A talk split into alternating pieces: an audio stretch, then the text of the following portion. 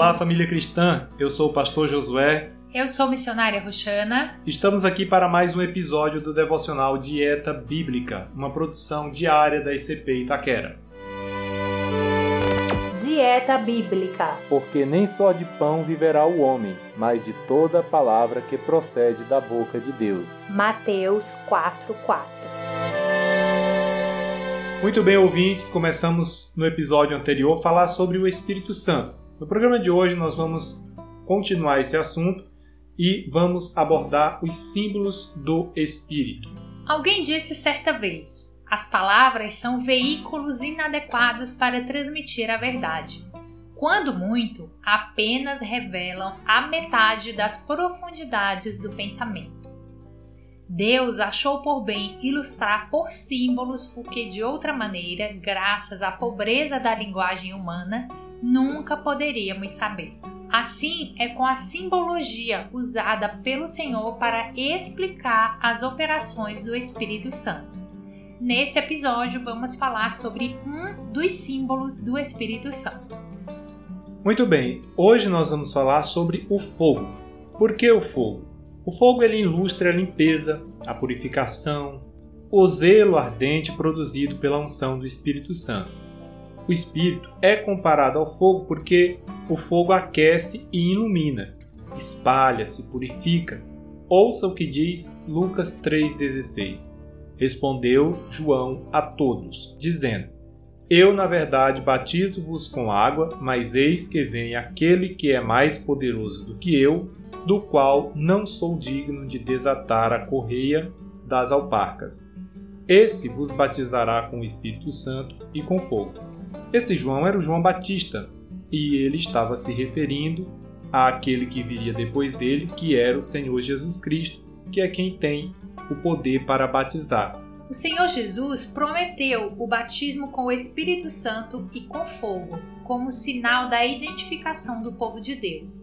Algo que já havia sido prometido bem antes pelos profetas e começou a cumprir-se no dia de Pentecostes entre os primeiros cristãos. Vamos ler livro de Atos dos Apóstolos, capítulo 2. E cumprindo-se o dia de Pentecostes, estavam todos concordemente no mesmo lugar. E de repente veio do céu um som, como de um vento veemente e impetuoso, e encheu toda a casa em que estavam assentados e foram vistas por eles línguas repartidas como que de fogo, as quais pousaram sobre cada um deles. E todos foram cheios do Espírito Santo e começaram a falar noutras línguas conforme o Espírito Santo lhes concedia que falassem. E em Jerusalém estavam habitando judeus, homens religiosos de todas as nações que estão debaixo do céu. Isso. Então, no dia de Pentecoste, nós vemos que a promessa de fato se cumpriu. Após a morte do Senhor Jesus Cristo, a sua ressurreição, ele voltou para o Pai no céu e depois o Espírito Santo desceu sobre os cristãos e ali o poder de Deus se manifestou através da vida desses cristãos, ou seja, a promessa desse Espírito derramado se cumpriu. E houve ali de fato uma grande transformação. Então, o ministério de Jesus batizar com o Espírito Santo não somente se cumpriu, como ele continua se cumprindo ainda nos dias de hoje. Embora alguns neguem, esse milagre começou no dia de Pentecoste, mas ele ainda permanece nos dias atuais. É um sinal do poder de Deus no meio da sua igreja e ele confirma também as obras das mãos do seu povo. Então, assim como foi lá no dia de Pentecoste, aqueles discípulos que manifestaram a glória de Deus ali, pregaram o evangelho ousadamente, ainda hoje também a igreja é movida pela força do Espírito Santo. E daí esse sentido do fogo. É um fogo que promove a transformação, porque ele purifica a nossa vida, da mesma forma que nos envia né, de forma é, poderosa, veemente, firme, para pregar o Evangelho e fazer a obra de Deus.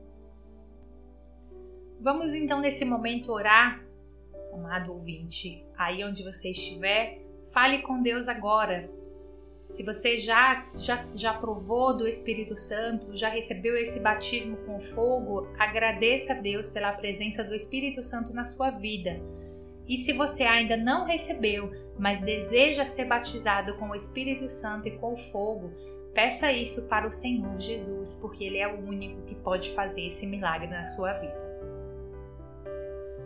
Pai querido, Deus amado, Santo, Todo-Poderoso, Senhor, nós sabemos que tu és santo e que o teu espírito também é santo.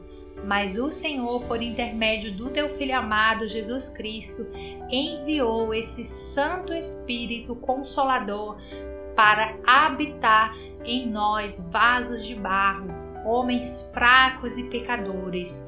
Por isso ele vem como fogo para nos purificar de todo pecado, nos limpar de toda impureza e transformar o nosso ser. Como fogo, ele também se espalha, avivando a tua igreja, nos dando a alegria da comunhão da tua presença. Senhor, por isso nós te agradecemos e te pedimos, meu Deus, visita aquele irmão, aquela irmã que ainda não provou desse fogo santo, para que ele possa também ser purificado e ser alegrado pela presença do Santo Espírito na sua vida. Nós oramos e te pedimos em nome do teu Filho amado Jesus Cristo. Amém.